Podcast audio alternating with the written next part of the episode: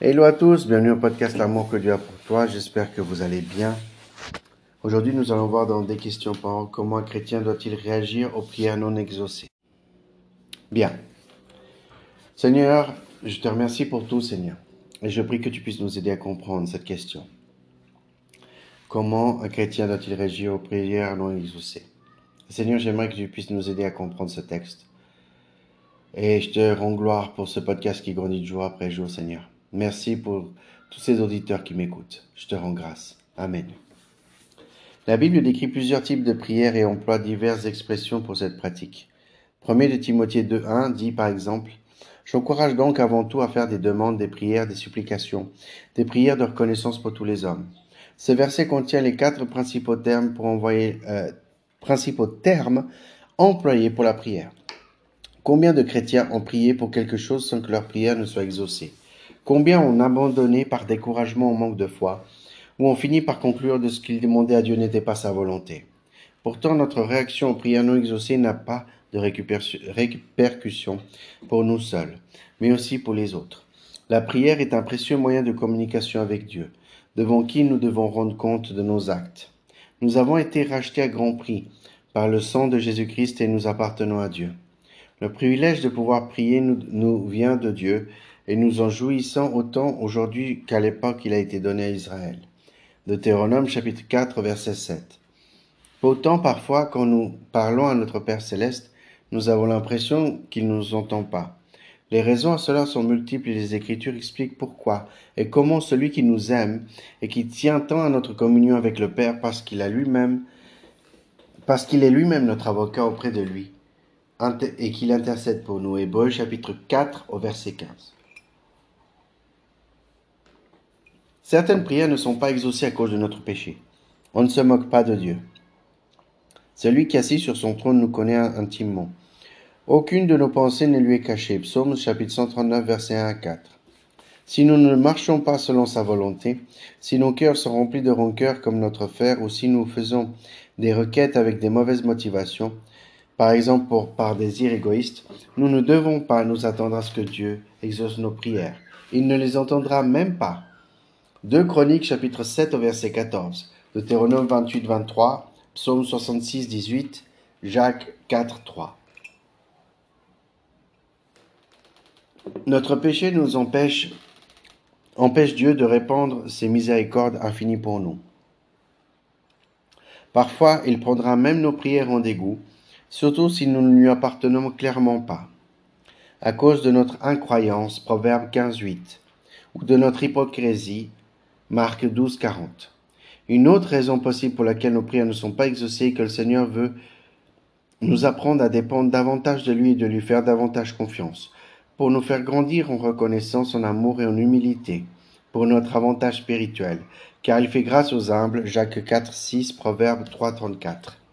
Il était rempli d'une telle compassion pour cette femme cananéenne qui n'a cessé de crier à lui alors qu'il visitait la région de Tyr et de Sidon, Matthieu 15, 21, 28. Aucun rabbin ne lui a prêté attention.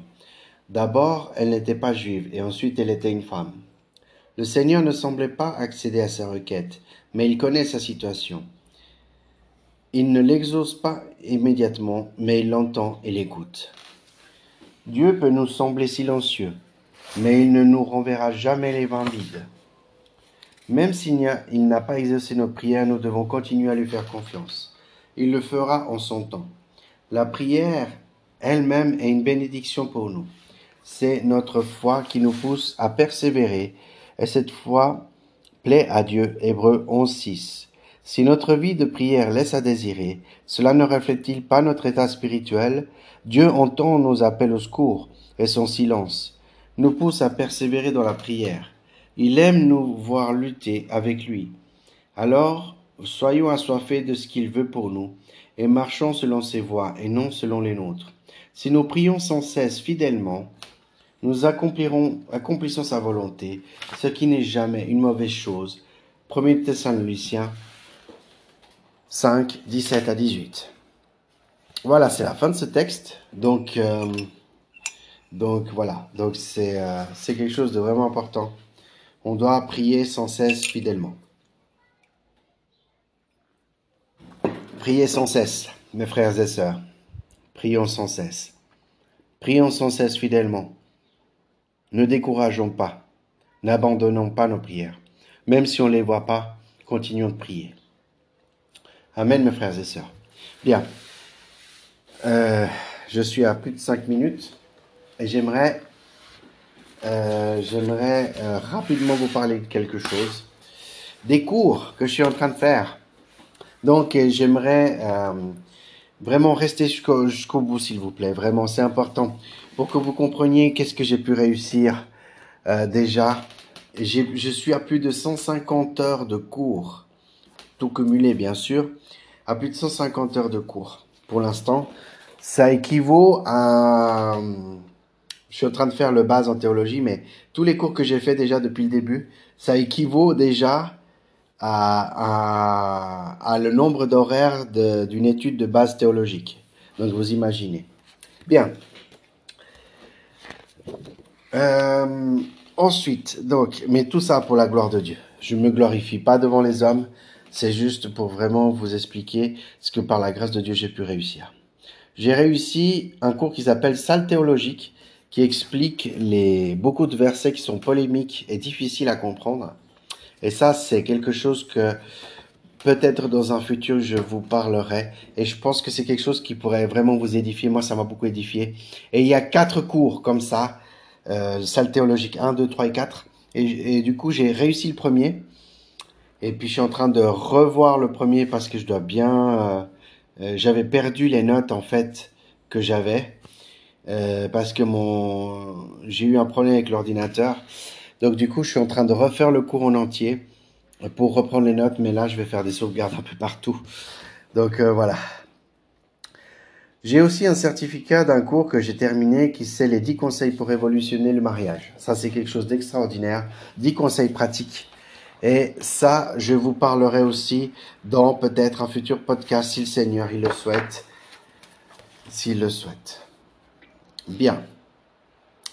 J'ai aussi fait un cours, j'ai terminé, j'ai un certificat du cours d'Apocalypse.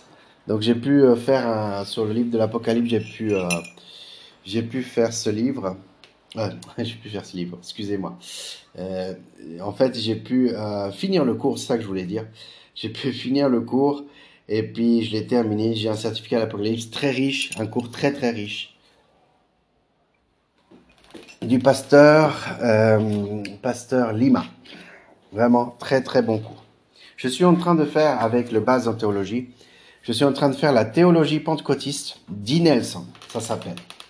C'est un docteur en, Nelson, le docteur Alderi Nelson Rocha est un docteur en théologie pentecôtiste. Et vous savez que moi, ma, enfin, vous savez que la ligne que je suis est pentecôtiste. Je suis pas de l'Assemblée de Dieu, mais je suis, euh, enfin, je suis de dénomination pentecôtiste. Donc cet homme-là, euh, il y a plein de cours que je vais commencer ces cours.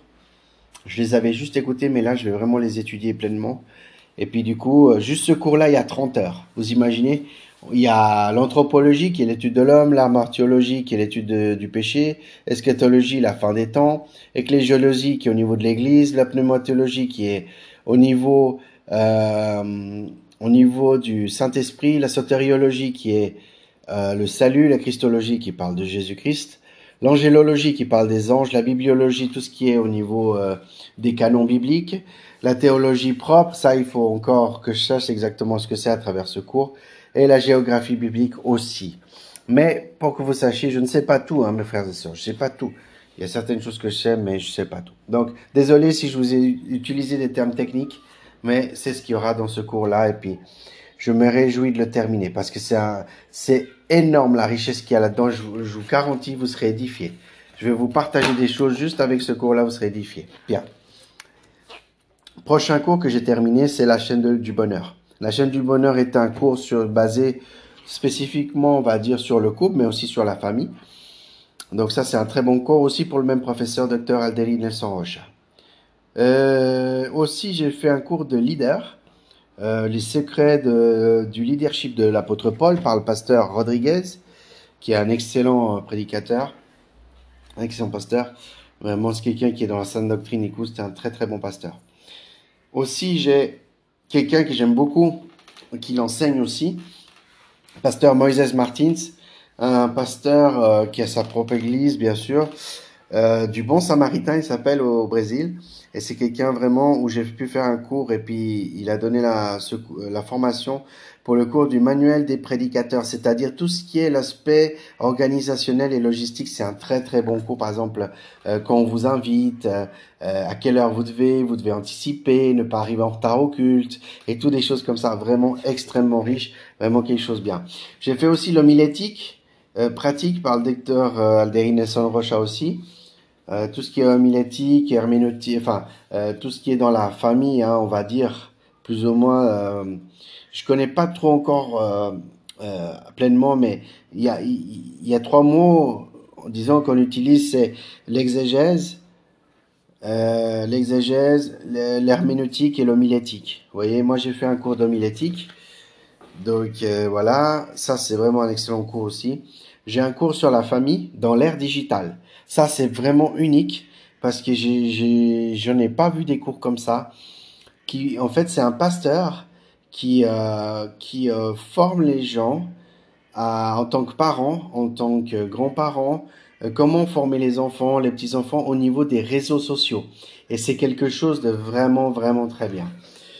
Aussi, j'ai la théologie de la prédication. Moi, j'ai deux, enfin, le Seigneur m'a donné deux ministères l'évangélisation, comme tout, la plupart des chrétiens, comme tous les chrétiens doivent évangéliser, mais moi j'ai une, accentuation plus grande sur l'évangélisation et euh, sur la prédication, parce qu'au final, évangéliser, c'est prêcher la parole. Prêcher la parole, c'est pas seulement dans le pupitre, dans l'église. Prêcher la parole, c'est dans la rue, c'est n'importe où. C'est prêcher les bonnes nouvelles de Dieu. Et moi, j'ai fait un cours de théologie de la prédication. Pasteur Toralbo, un excellent pasteur aussi. J'ai fait un cours d'oratoire. Et ça, c'est excellent. J'ai vraiment beaucoup, beaucoup aimé. Un cours d'oratoire par le pasteur Lopez, qui est vraiment, euh, il nous donne comment parler, euh, avoir le calme dans la respiration et tout des choses comme ça, tout ce qui concerne l'oratoire, comment remercier les gens, euh, par combien de temps j'ai, enfin, par exemple, si je dois parler rapidement, qu'est-ce que je vais dire, être euh, réactif et toutes des choses comme ça. L'oratoire, c'est vrai. Comment parler aux gens?